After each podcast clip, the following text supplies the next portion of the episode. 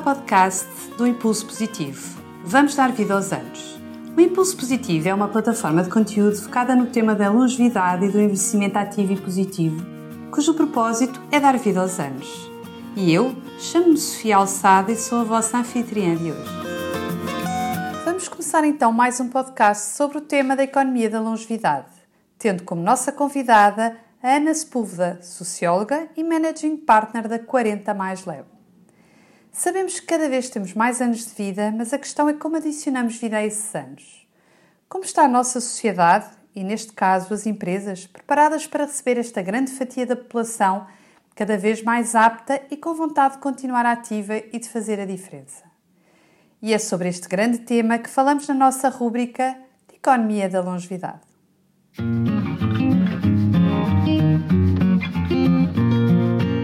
Bem-vindos a mais um podcast do Impulso Positivo. Hoje trazemos o Dr. Dantas Rodrigues, que é partner e advogado da, da Sociedade de Advogados Dantas Rodrigues e Associados. Tem, é formado em, em Advocacia, obviamente, mestrado em Direito na vertente de Ciências Jurídicas, Direito em Ação, professor de Direito no Ensino Superior Politécnico, e a sua prática tem se centrado muito nas áreas do direito das sociedades e do, direito dos gêneros. Trazemos o Dr. Dantas Rodrigues a propósito do lançamento do livro Direito dos Séniores, Guia Jurídico para a Proteção dos Mais Velhos, cujo prefácio, um dos prefácios é feito aqui pela Ana Sepúlveda, e no prefácio eu fui buscar aqui uma introdução que descreve bem o livro e o porquê da importância deste livro. A Ana refere então no seu prefácio porque todos envelhecemos e devemos estar informados sobre as questões que afetam a nossa vida este livro é de leitura obrigatória para todos e quanto mais cedo, melhor. Quanto mais informados, melhores decisões podemos tomar, evitando que possam ser os outros a tomarem por nós. Isto é uma realidade, é uma realidade em Portugal e, portanto, estamos a falar de cidadania, estamos a falar de cumprir os nossos direitos e, para isso, temos o dever de estarmos informados. E este guia serve então para isso. Vamos então ouvir, Dr. Dantas Rodrigues. Ana, não sei se queres fazer aqui a apresentação. Quero. quero. Antes de mais, mais uma vez, bem-vindos aos que nos estão a ouvir. Joaquim Dantas Rodrigues, bem-vindo. É um prazer ter-te Obrigado. aqui. Joaquim e eu já nos conhecemos há alguns anos. É um prazer, tenho acompanhado o projeto deles, tenho acompanhado o projeto que o Dantas Rodrigues Associados integram no Gabinete Sénior. Portanto, é um prazer estar aqui a fazer, a gravar este podcast como tu, Sofia, dizias, de facto, para mim é muito uma questão de cidadania, lato senso, não é? Eu gostava de fazer, Joaquim, queria fazer a primeira pergunta, que era, porquê este livro? Porquê? Porque estamos todos a necessitar de termos melhor informação jurídica, principalmente neste setor. Ou seja, o setor dos 60 mais, digamos assim, é um setor que do ponto de vista da sua informação jurídica, ela não existe em lado nenhum. Portugal ainda, os advogados não se especializaram no âmbito do direito dos séniores e nós uh, procuramos, nos últimos três anos, especializarmos nessa área e desenvolvermos uh, o direito dos séniores. Porquê? Porque cada vez os nossos clientes atingem uma idade que estão acima dos 60 anos. E é aí que se tomam as decisões importantes para o seu futuro. E essas decisões têm que ser tomadas e têm que ser boas decisões. Por isso é preciso boa informação jurídica. O livro é um guia em que o leitor facilmente encontrará várias áreas, desde a saúde ao arrendamento, a questões de sucessão, questões de direito civil, e que procura reunir as normas jurídicas de uma forma de uma linguagem acessível, as normas que se adaptam à nossa vida a partir de uma determinada idade. Portanto, o livro é um guia orientador, não é evidentemente outra forma, o livro não, não vai resolver um único problema, vai orientar a ter melhores soluções jurídicas para casos que são casos do dia a dia. Esta é a função do livro. Muito bem. E a, e a ideia do livro vem de onde? Sim, a ideia do livro vem um pouco do que nós estudamos no âmbito tanto do direito norte-americano como uh, depois uh, vindo para o direito inglês. Ou seja, o direito dos séniores surgiu há cerca de 15 anos uh, no direito norte-americano. Aí passou a haver uma grande preocupação. E esta preocupação depois chegou à Europa, como é naturalmente pelo próprio sistema e pela relação especial que tem com a Inglaterra, chegou ao Reino Unido, passado pouco tempo. Depois, hoje em dia já é, o direito do género já é uma realidade na Alemanha, na França, uh, aqui nos nossos vizinhos espanhóis, que já nos últimos cinco anos também estão cada vez mais preocupados com o direito que eles chamam de direito dos maiores. Nós fomos buscar essas ideias, evidentemente, digamos, à, à orientação internacional, à legislação internacional, porque é ela que nos serve de guia. Portugal está agora a começar e nós consideramos que somos pioneiros porque lançámos uh, um gabinete sério, que já o temos há cerca de dois anos e que funciona uh, num apoio especializado a essa faixa etária. Ou seja, o atendimento ao SEN é um atendimento diferente do outro tipo de cliente. É um atendimento que tem que ser mais personalizado, uh, com uma atenção diferente, com uma explicação, com uma explicação das normas jurídicas e uma explicação do seu problema de uma forma mais detalhada, porque também é um cliente mais exigente, é um cliente que tem tempo para ouvir e então quer uma informação mais detalhada. E quer ter informação, no fundo, quer tomar a decisão informada, não é? Quer tomar a decisão informada, quer saber questões importantes, que as questões têm a ver com a sucessão, saber se a empresa em que ele está e que criou ao longo de 30, 40, 50 anos, se deve ser entregue ou não deve ser entregue às pessoas e de que forma deve ser entregue preocupa-se com a parte fiscal, com a parte eh, como vai ser depois a partir dos seus bens, como vai ser dividido o seu património, quais são os impostos que terão que pagar ou, ou poderão pagar os seus sucessores, preocupa-se também com questões que têm a ver com a segurança social, como é que vai ser a, receber a sua pensão, que subsídios tem direito a receber, será que vai haver subsídios? E depois há outras situações ainda muito mais complicadas que têm a ver com as dependências, aqueles, aqueles senhores que, que chegaram a uma fase da, da vida e que já estão a precisar da ajuda de um terceiro, a ajuda ou de um familiar, quando existem, ou, ou então de um outro pessoa que, nesses casos, são situações em que estão institucionalizadas. Relativamente à questão do gabinete sénior, o gabinete sénior também serviu aqui um bocadinho de, de, apoio nos guias práticos ou nos casos práticos que considerou no livro. O livro tem uma coisa muito engraçada, sim, pelo que eu pude sim, ver, não é? Que tem sim. muitos casos práticos, no fundo, que nos ajuda a identificar o nosso caso com aquilo que é uma potencial realidade em termos de tomada de decisão, não é? Portanto, também é, é, é pareceu-me muito fácil, não tive hipótese de ler na totalidade, mas dentro do que. Tem, o livro tem muitos casos práticos, são pequenos exemplos do dia a dia, de que nós encontramos na nossa vida o dia a dia. E esses pequenos exemplos têm uma resposta também sucinta, mas aquela resposta que é possível fazer para uma pergunta que um neto pode querer fazer a um avô, um avô preocupa-se e pergunta ao seu filho. São aquelas pequenas questões que nos surgem no nosso dia a dia e que se pretende também uma resposta. Depois, se queremos uma resposta mais detalhada, temos que ler mais o livro e ler um pouco mais sobre aquilo que, que está identificado, que está identificado no livro. Mas podemos ter essas é respostas todas se, se, o fizermos, não é? Sim, sim, podemos ter essas respostas todas se quisermos. Portanto, digamos que a maioria de, das questões jurídicas do dia a dia que nós encontramos e que nós e que seguimos um pouco aquilo que se passou pelos nossos escritórios, ou seja, aquilo que os nossos clientes queriam saber. E nós pegámos um bocadinho nesses, digamos, três anos em que nós temos de experiência e, e, e verificámos que, os, que esses são a maior parte dos grandes problemas das consultas jurídicas. Então, juntámos uh, isto tudo no livro. Há um aspecto que tem a ver com, quando estava a dar este exemplo de, dos avós e dos netos, um, uhum. e é um tema que a Sofia e eu já temos falado aqui muitas vezes, que é a questão de, de nós próprios nos prepararmos para a longevidade.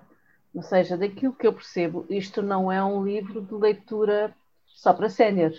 Ou seja, não preciso fazer 60 anos para não, agarrar não. e ler o livro. Isto é um livro para a família. Isto é um livro para a família. É um livro que uh, o neto pode comprar para oferecer ao seu avô e até para ele ler e para perceber algumas questões que são importantes para a vida do seu avô.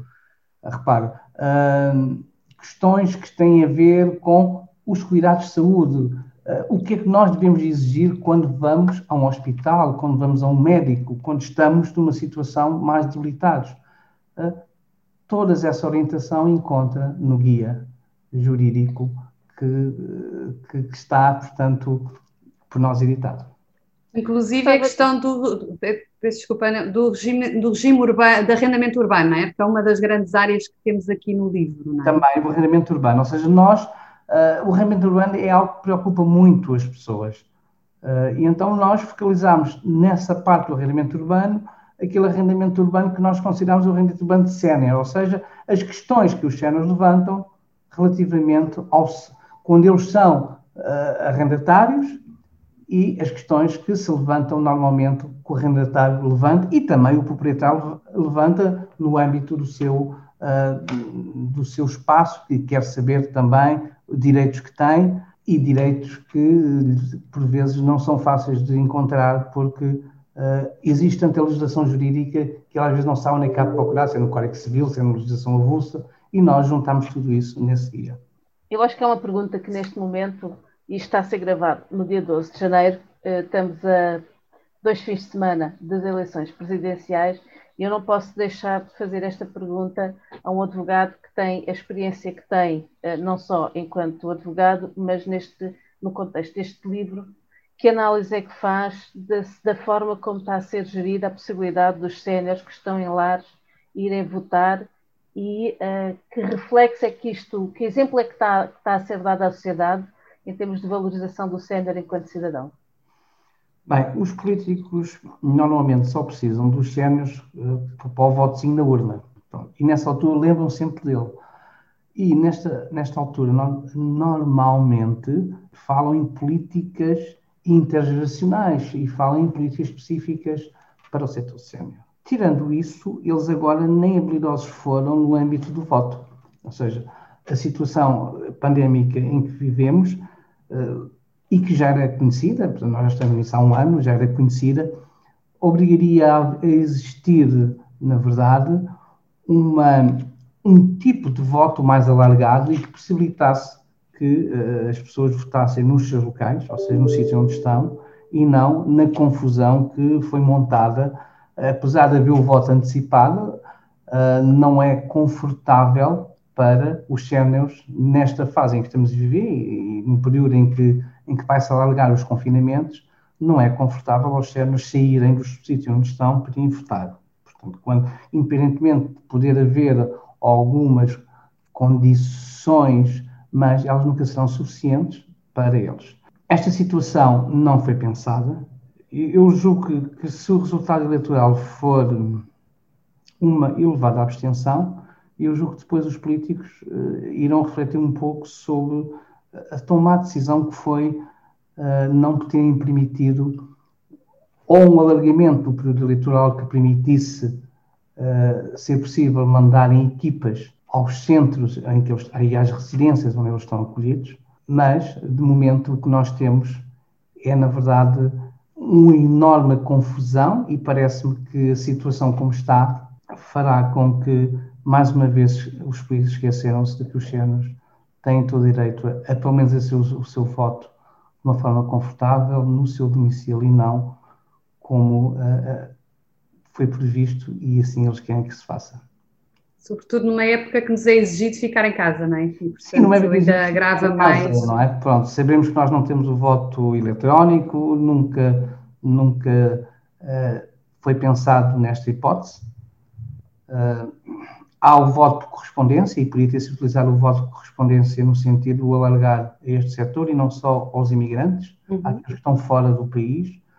Uh, poderia ter sido feito um voto de correspondência que permitisse então essas pessoas não, não se deslocarem, mas fazendo através de correspondência, através, através da via postal. Eu acho que tinha muito mais sentido ter havido a possibilidade de se fazer um voto via postal, alargando-se essa possibilidade a todos aqueles que estão em casa e que não querem sair, e então assim sim haveria talvez uma votação mais precisa e seria, e seria pensarmos assim nessas pessoas que estão, que estão em confinamento, umas pela sua idade, pelos problemas que têm e outros porque, por outras razões e que também estão confinados.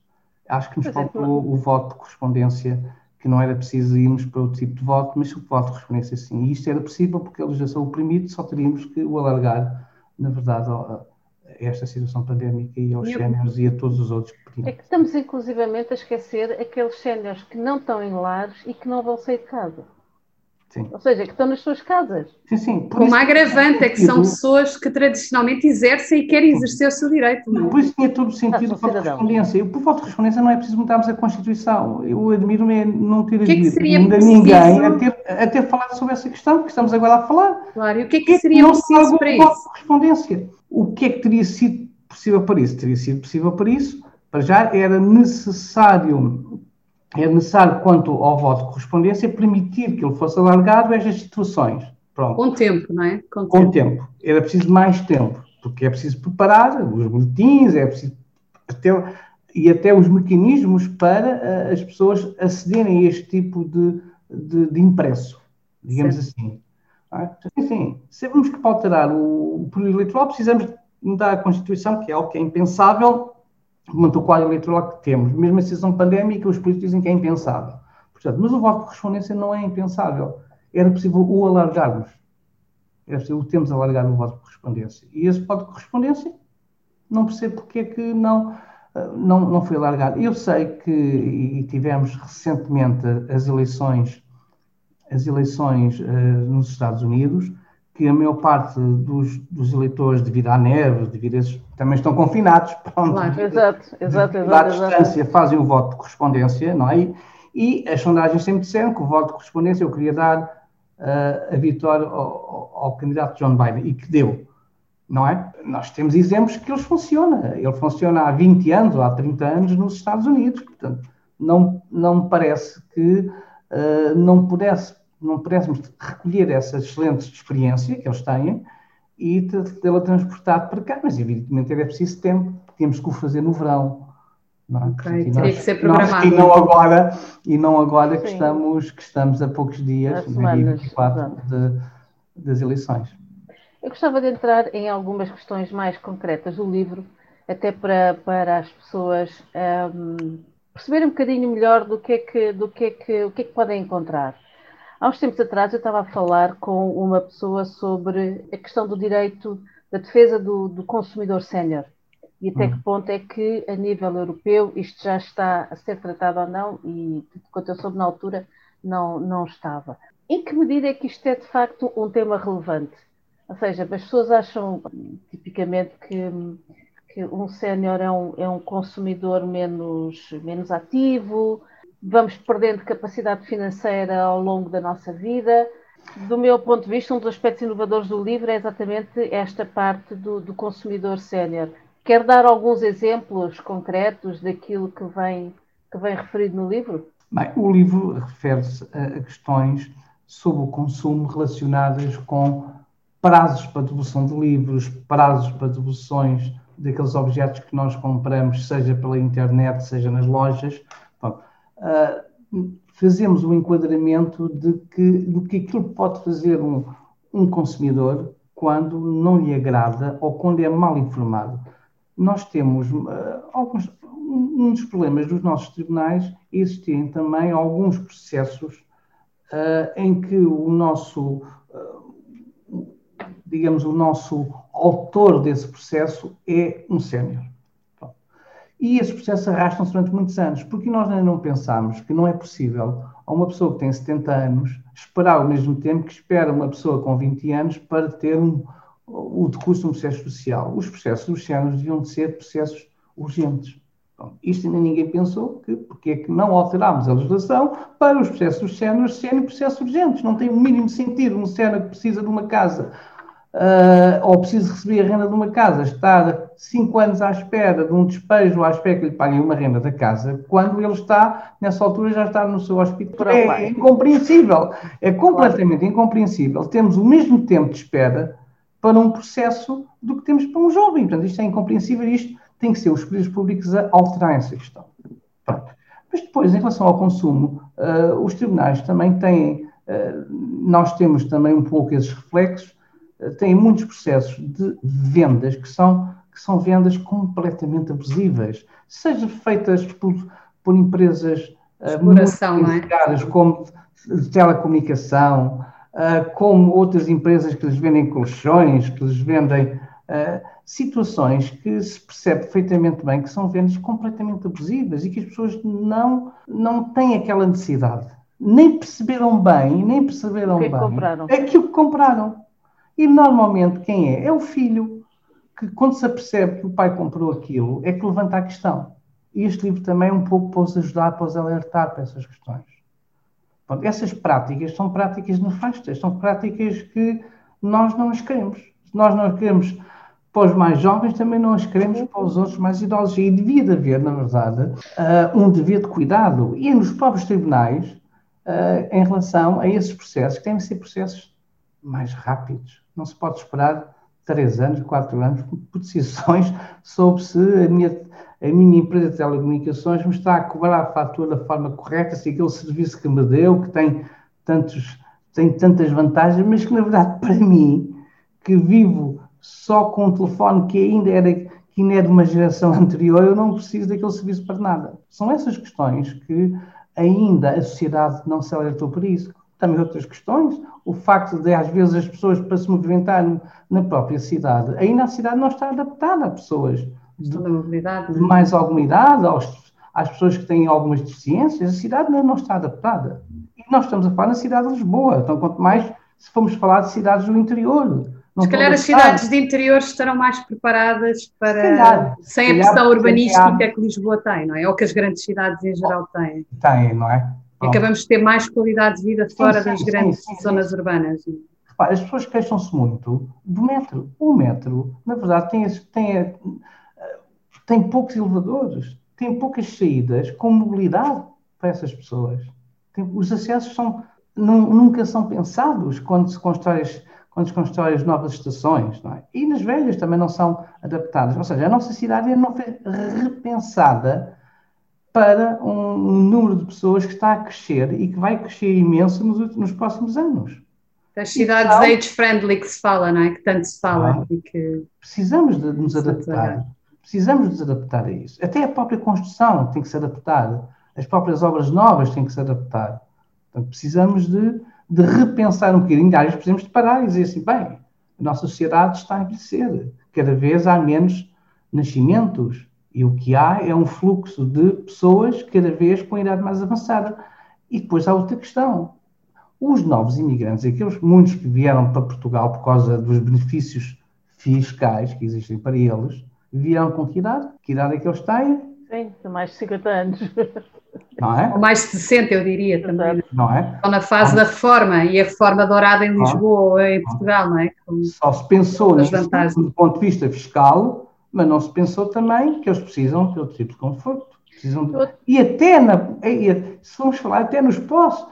Hoje, que estamos numa fase pandémica, o que é que se fala? Vamos selecionar aqueles que vão ter ventilador, que vão ter cuidados médicos ah, e, e, e, quais são os que estão de fora?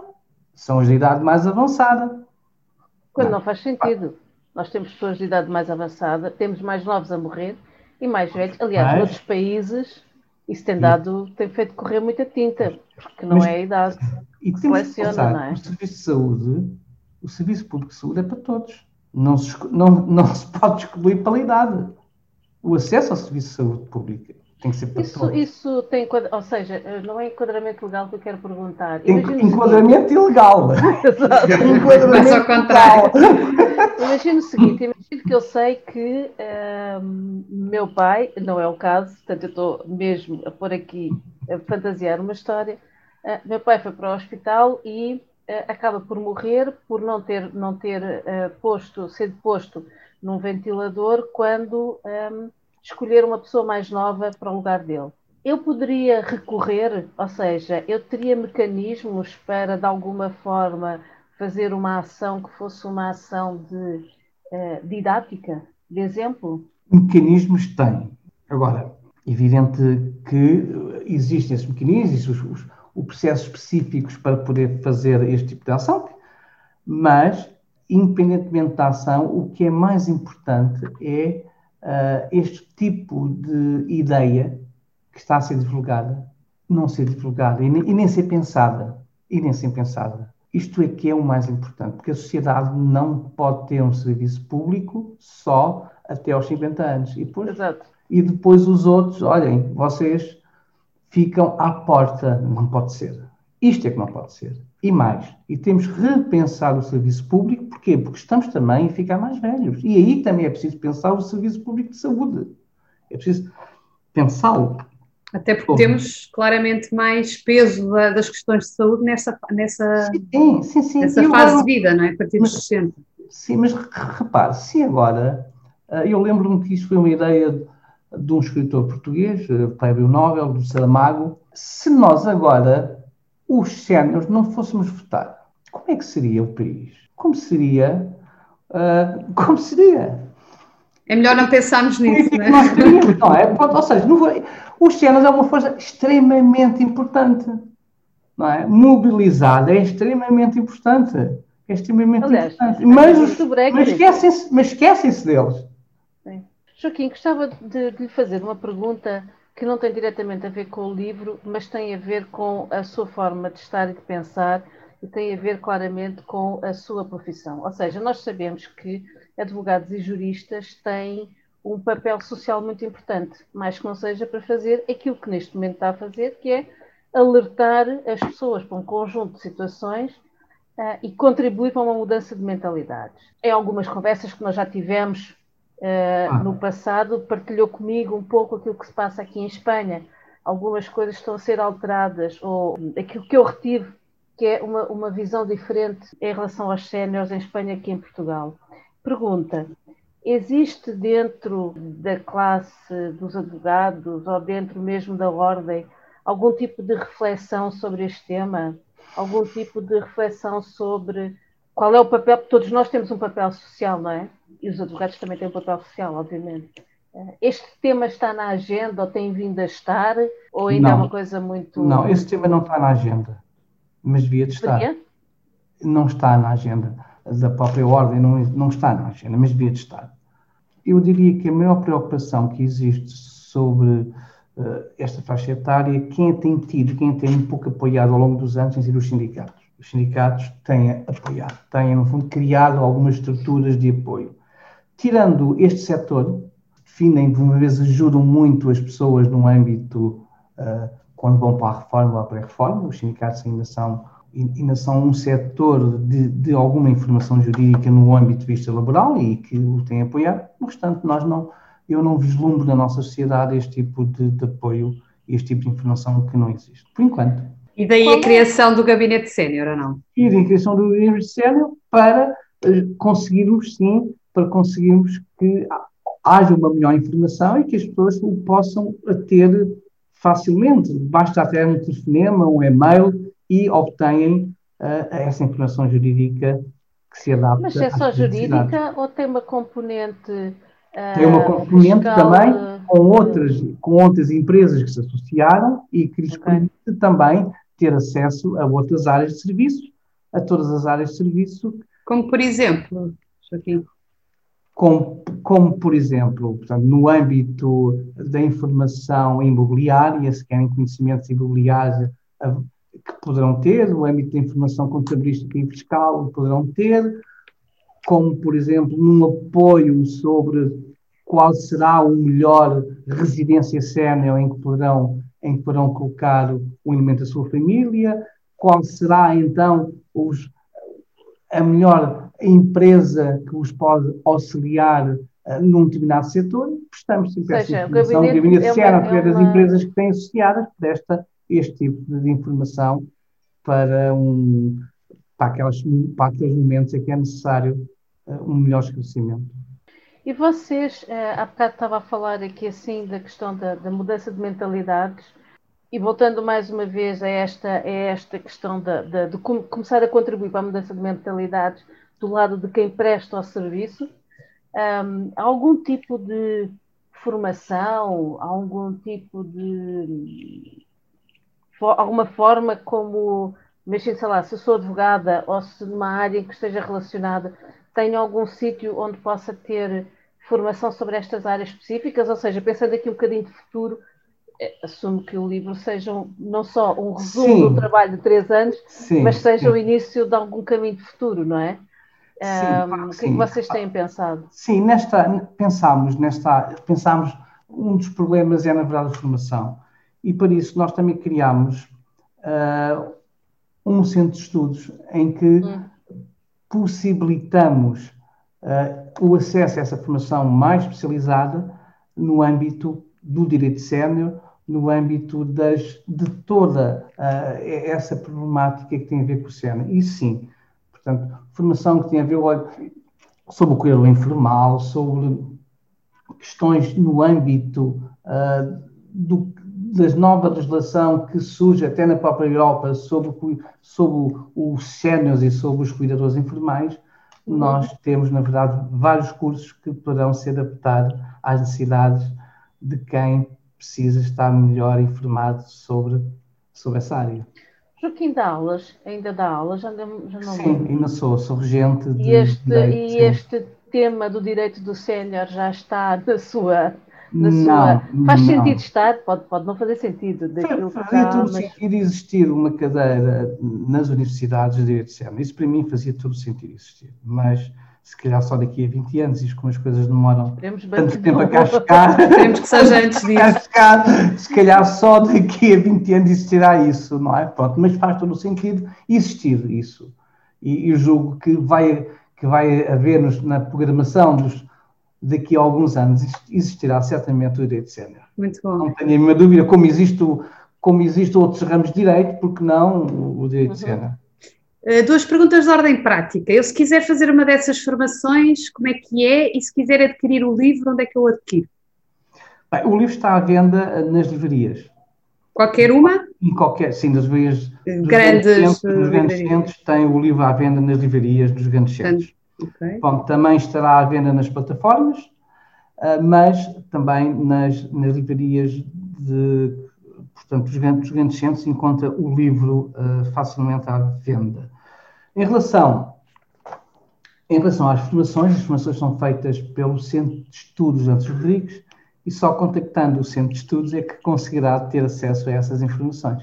Portanto, através do vosso gabinete de advogados, é, sim, conseguir sim, sim. contactar diretamente para saber. Informações, porque uh, temos, na verdade, um, uma empresa certificada para este tipo de formação. Claro, sim, senhora. E há, um, e há com certeza um calendário próprio de formações Exato, ao longo do ano. Que, um calendário que está na, na, na, net e que poderá, e poderá ser consultado. As formações destinam-se a qualquer um ou é só para advogados? As formações destinam-se para. Algumas são destinadas a pessoas licenciadas, há outras que são destinadas a pessoas não licenciadas. Todas as formações são feitas por especialistas ou por professores de direito fazer aqui um parênteses à nossa conversa. Há mais, porque a Sui estava aqui há pouco, temos 75 minutos. Começamos a fechar. Joaquim, tens algum tema que queres que a gente traga para cima da mesa? Nem me lembro. Nem me lembro. Eu, de qualquer maneira, no fim, no fim vou fazer um resumo aqui do livro, mas. Nem me lembro. Falámos. Tens aí uma, alguma cábula nem me lembro, com hot topic? Isto é assim. É? Às vezes lembra-se de coisas e depois nem se lembra. Não é? Olha, Joaquim, eu acho que há um tema que me preocupa e que tem a ver com uh, a questão da violência sobre os idosos, seja ela física, seja ela psicológica. Das duas, preocupa-me mais a questão da violência psicológica, que tem a ver um bocado com aquilo que a gente dizia, que é eu achar que ele faz mal, mas, eh, mas não tenho a quem me defender. É? Claro. Já vos apareceram casos? É um tema que está no livro. Pelo que, Há um tema que, é um tema que está no livro. Nós, no livro, debatemos muito a questão da violência sobre os sénios. Mas a violência, muita está institucionalizada. Há muita violência que é nas residências séniores, da forma como lidam com, com os sénios. Nós temos um situações de queixas em que lidam com os sénios tratam como fossem crianças. Isto é violência psicológica. O sénior não é uma criança. A forma como, por vezes, alguns cuidadores falam com os séniores é totalmente incorreta. Vão para a infantilização. Isto é violência psicológica. O livro também alerta para essas questões. Depois temos outras questões também muito fortes, que são a violência financeira. O uso e abuso das pensões sociais que eles têm por parte dos seus familiares. Usam e abusam como se aquele dinheiro fosse deles. Usam e abusam, utilizam-no em pagamento de despesas pessoais desses familiares quando não o podem fazer. O uso e abuso na feitura de procurações para utilizarem o património dessas pessoas, muitas que estão institucionalizadas. Isto é uma realidade muito sim, sim, dolorosa, sim, muito dolorosa. Muito Imagino dolorosa. que eu sou notário uh, e que me deparo com uma situação dessas. Portanto, para mim é evidente o que ele está a fazer. Eu tenho forma de intervir? O que, é, o que é que eu devo fazer? O que deve fazer é recusar o ato notarial, logo. Deve recusar. E deve depois comunicá-lo ao Ministério Público. Este é o dever do notário. E estaríamos muito melhor se todos fizessem isso.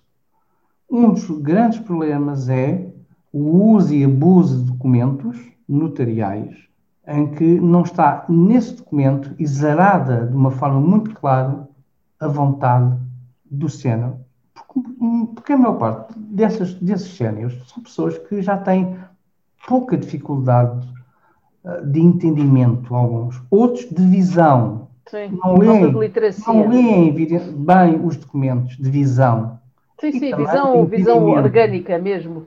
Capacidade sim. de literal de ver capacidade, porque nós, conhecimento, começamos a ficar com imensos problemas e a visão, uh, o raciocínio são questões que começamos a diminuir as nossas capacidades. Não nos lembrarmos também dos não acontecimentos, não é de forma tão correta. Nós temos tido situações que nos têm passado por nós, pessoas que pensavam que tinham determinado património e que não têm. Claro. E que já os venderam, já alienaram. Há anos passaram procurações de uma forma muito aberta e que permite os seus herdeiros, alguns herdeiros, outros não, utilizarem os bens como se fossem deles. E os bens não são dessas pessoas. Os bens são daquela pessoa que está institucionalizada e só poderão ser dos nossos herdeiros quando, quando essa pessoa falecer.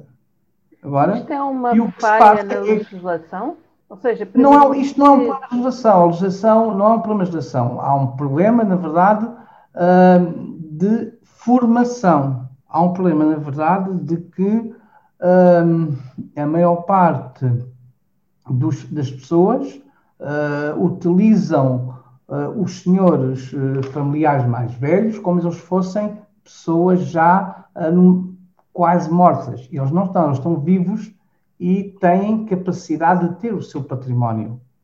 E depois há os mecanismos legais. Só que os mecanismos legais são demorados e a maior parte dessas, desses familiares não querem ir pela via legal do mecanismo legal, fazer uma tutela, criar, criar ali um mecanismo que, que permite proteger o cérebro. E então utilizam o instrumento que é a procuração para o defraudarem.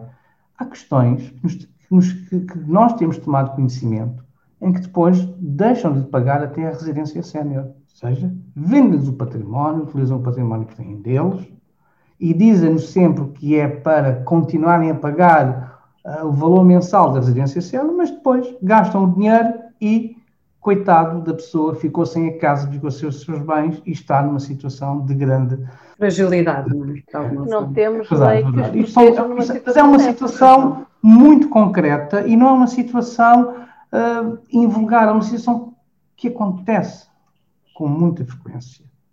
Pronto. Uh, não fazem o processo de acompanhamento maior, que é o processo que antigamente existia a interdição e a habilitação, isto agora passou para um processo jurídico novo, que é o acompanhamento maior. Não querem fazer, porque é demorado, pode ter alguns custos, e utilizam mecanismos para, para defraudar uh, essas pessoas. Isto é um dos grandes problemas e por isso é preciso uma, uma maior ação dos agentes sociais, de todos, para ser possível, ser possível, parasse um bocadinho e melhorasse.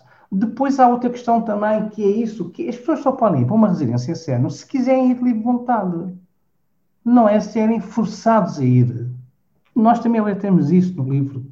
O, o direito de decidir pertence ao, ao sénior. Ele é que decide onde é que vai ficar. Se quer ficar na sua casa, se quer ir para outro tipo de habitação. Eh, eu queria vos dizer, por exemplo, que na Alemanha uh, vigora muito o regime de que a pessoa fica no seu apartamento e é o próprio Estado que coloca-lhe meios a dispor, sei lá, a alimentação, os cuidados básicos, e as pessoas ficam na sua casa. Nós cá ainda não pensávamos nessa questão, ainda não houve o se pensar nisso. Para quê? não é? Em determinadas situações em que o próprio Sena tem condições bastante agradáveis para permanecer na sua casa, para que mudá-lo? vender a sua casa, mudá-lo, Forçá-lo a sair da sua zona. ali horrível e terrível para ele. é? Também é uma questão de formação. E essas questões não, se, não, não é só com legislação, é com formação. E é com uma consciência cívica que é preciso que todos nós vamos tendo. E é preciso que se ensine também nas escolas, não é? Para se formar gerações. Claro, sem dúvida. Leva tempo, não é? É sempre o nosso problema. Planeamento e tempo. E alguém que pense sobre estas questões a É, fundo, não é? verdade. Mas a violência, a violência, eh, seja ela de que forma for, sobre cenas, é uma realidade que é preciso diminuir e ela é muito intensa. Nós, nós por vezes não temos ideia. Vezes pensamos que ele está institucionalizado e está bem, mas não está. Ele é tratado de uma forma às vezes muito infantilizada e não o pode ser. E nós alertamos que o dever da pessoa que o vai visitar é fazer essa denúncia. E de quem lá está, não é? Também. De quem lá está. E que Evidentemente, ainda mais de quem lá não está. Evidentemente, ainda mais de quem lá está. Sem dúvida.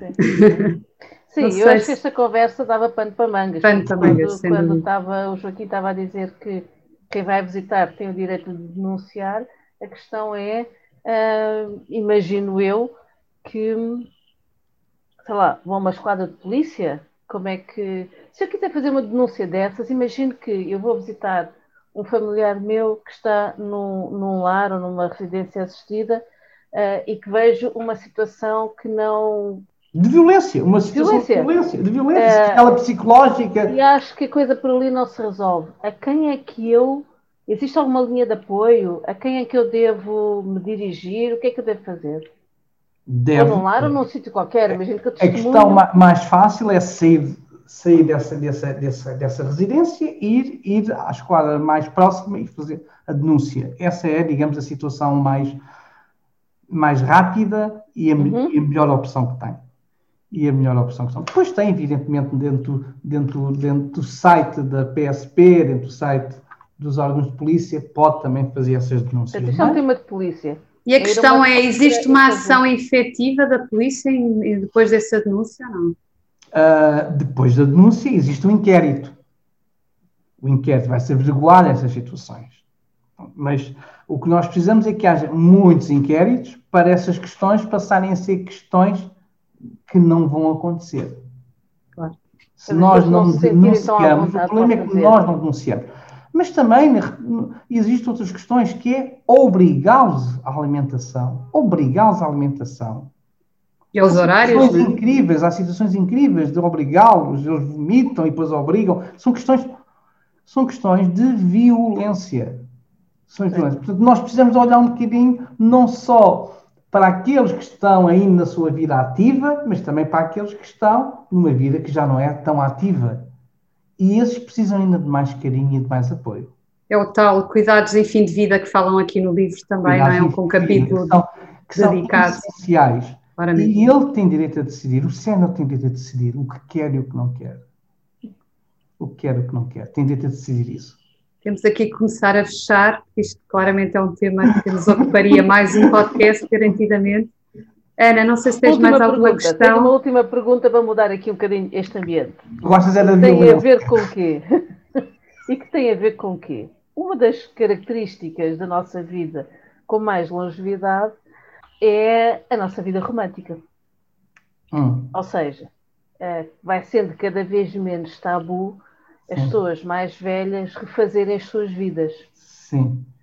Alguns conselhos, alguma experiência, porque eu sei que do ponto de vista, ou seja, isto pode ter aqui a ver com eh, heranças, herdeiros, pode ter a ver com regimes de casamento. eh, sei lá, imagino que eu tenho Ah. 80 anos e vou-me casar Hum. agora. O que é que me aconselha? Enfim. É assim, o, o que nós precisávamos era de mudar a lei no âmbito da deserdação. Portanto, o, o nosso direito para deserdar alguém é preciso, é, é preciso cometer-se um crime. Se houver um crime, é possível deserdar. Pronto. Isto é uma situação completamente estupeficante para os tempos de hoje. Devíamos de mudar a legislação sobre a sucessão.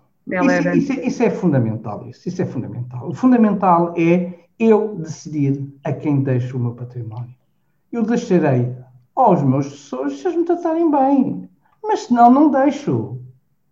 Porque quem ganhou aquele dinheiro, quem trabalhou durante 50, 60 anos, fui eu. Porquê que eu tenho, por força de uma lei, fazer isso? Sim, claro. Fazer isso. Quando posso ter tido outra pessoa isto, que me ajudou não, e que. Precisamos, precisamos, precisamos.